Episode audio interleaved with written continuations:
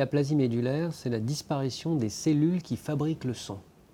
Et donc, euh, en pratique, ces cellules sont des cellules dans la moelle, pas la moelle épinière, la moelle osseuse, qui fabriquent des plaquettes, des globules rouges ou des globules blancs. Et donc, l'aplasie, en fait, médulaire, eh bien, on va avoir une disparition de ces cellules, et donc une disparition dans le sang, en périphérie, là où ces cellules euh, deviennent matures et adultes, des plaquettes, des globules rouges et des globules blancs. La première chose qu'on fait quand les, globules comme ça sont diminués euh, en totalité, à la fois les blancs, les rouges et les plaquettes, c'est de faire un myélogramme pour aller vérifier justement la moelle qui fabrique ces globules. Et euh, ce myélogramme, on le fait par une piqûre dans le sternum pour justement aller voir ce qui s'y passe. Et là, on voit qu'en effet, eh bien, il n'y a plus du tout de cellules.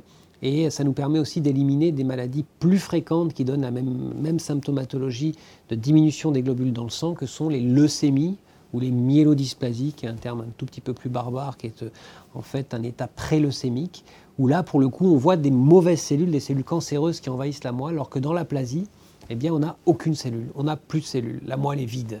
Eh bien, à ce moment-là, on fait un examen qui s'appelle une biopsie ostéomédulaire, c'est-à-dire qu'en fait, on fait un prélèvement dans la hanche, qui va en fait euh, permettre d'analyser un morceau d'os.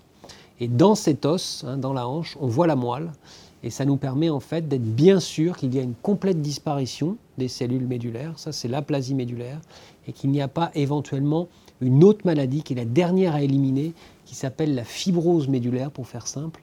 Et donc une fois qu'on a le myélogramme qui ne montre pas de cellules cancéreuses, la biopsie ostéomulaire qui montre bien que la moelle, il n'y a plus rien, il n'y a plus de cellules, la moelle est vide, elle n'est remplacée par rien. À ce moment-là, eh bien, euh, on rentre dans toutes les explorations pour faire la différence entre une aplasie médulaire dite idiopathique, acquise, c'est-à-dire auto-immune, où le système immunitaire, à un moment donné, eh bien, euh, euh, par erreur, a détruit la moelle, et puis, de l'autre côté, hein, donc ça 4 cinquièmes idiopathique auto-immune, un cinquième de patients qui ont des aplasies médulaires génétiques.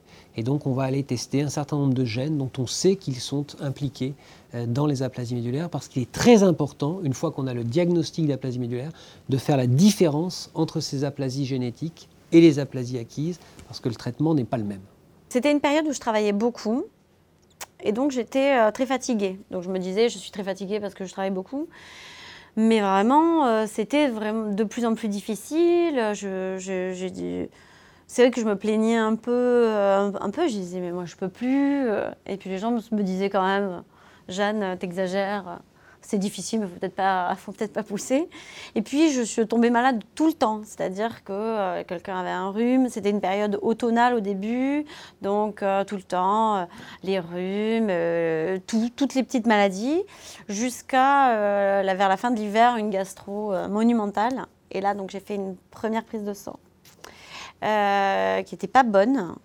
Je suis allée voir mon médecin traitant et euh, là, je partais travailler à l'étranger pour 10 jours. Et j'ai dit non, là, je suis obligée de partir. Et elle m'a dit d'accord, mais quand vous revenez, on refait une prise de sang. Et là, c'était encore vraiment extrêmement dégradé. Elle m'a dit bon, bah là, je vous fais un courrier c'est les urgences. Et ils ont fini par diagnostiquer euh, l'aplasie médulaire idiopathique. C'est la pathologie que j'ai appelée aplasie médulaire acquise, où là, on a des symptômes de fatigue, de saignement ou de fièvre qui apparaissent en 6 mois. En revanche, pour les patients, jeunes patients qui naissent avec une aplasie médulaire, eh bien là, les symptômes sont beaucoup plus rares et apparaissent avec beaucoup plus de, de temps, de laps de temps. Les choses sont beaucoup plus progressives, ce qui fait qu'on s'aperçoit qu'en effet, c'est un enfant qui se fatigue, ou c'est un enfant qui quelquefois fait de la fièvre, mais ce n'est pas aussi net, il n'y a pas un changement dans la vie du patient qui fait qu'il voit qu'il y a quelque chose et qui fait une prise de sang. Au début, j'étais euh, transfusée simplement parce que j'étais pas considérée euh, dans le... Il y a une sorte de barème et j'étais pas en aplasie médulaire sévère, donc ils attendaient de voir. Moi, j'étais très optimiste, je me disais, je vais faire une rémission spontanée. J'ai fait beaucoup de, de médecine douce parallèle. Euh, je me suis vraiment suis d'une une personnalité euh, positive. Donc je me suis dit, mais. En fait, le médecin qui m'a vu, j'ai dit Est-ce que vous avez déjà vu une rémission, une rémission spontanée? Il m'a dit Il y en a eu, j'en ai connu une. J'ai dit Ok, vous en connaîtrez deux. mais pas du tout.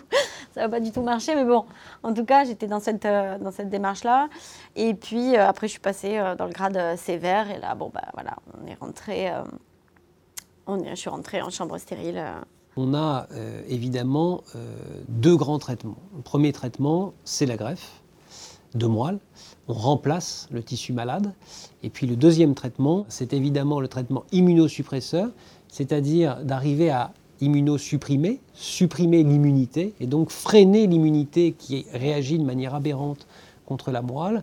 Et donc ça, ce sont des traitements qui sont réservés aux patients, bien entendu, qui ont des aplasies médulaires acquises. Donc en pratique, quand un patient a une aplasie médulaire et qu'il a un donneur dans la famille identique, c'est-à-dire qu'il a un frère ou une sœur qui a reçu en gros le même matériel génétique que ses parents, il a le même typage HLA qui est la carte d'identité immunologique qu'on a chacun d'entre nous. Si, si cette carte d'identité immunologique est identique à son frère ou sa sœur, eh bien à ce moment-là, il n'y a pas à tergiverser, il faut greffer en première intention.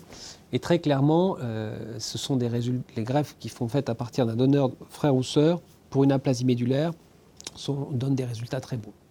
Et puis après, il y a ceux qui n'ont pas de donneur. Et donc là, il y a deux situations. Soit vous avez une aplasie médulaire génétique et de toute façon, l'immunosuppression ne servira à rien.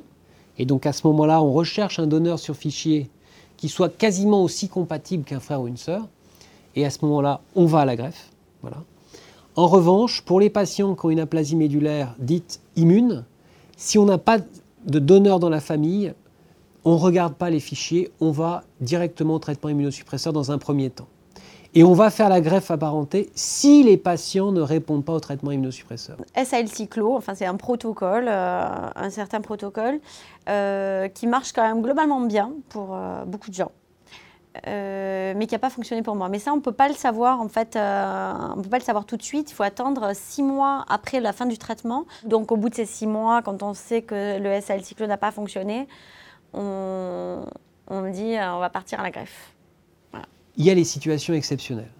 C'est-à-dire des patients qui ont des aplasies médulaires très graves, euh, chez qui, euh, pour ce qui est des aplasies acquises, le traitement immunosuppresseur n'a pas marché, mais on n'a pas de donneur euh, compatible, ou alors des patients qui ont une aplasie génétique aussi très sévère, qui sont tout le temps à l'hôpital étant transfusés ou infectés, et chez qui on n'a pas identifié de donneur compatible, où là, on peut envisager des greffes dites expérimentales, ça porte bien son nom, c'est-à-dire des greffes à partir de donneurs non compatibles, moins compatibles.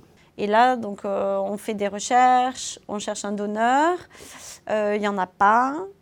Et donc, euh, pour moi, ça a été possible de tenter d'être greffé avec des cellules souches, donc du sang de cordon ombilical.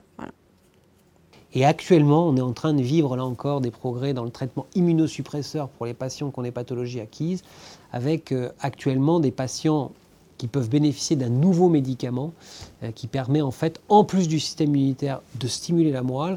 Et alors qu'on était il y a 10-15 ans à des taux de réponse de 60 à 70%, là on est en train d'envisager des taux de réponse au traitement de l'ordre de 90%.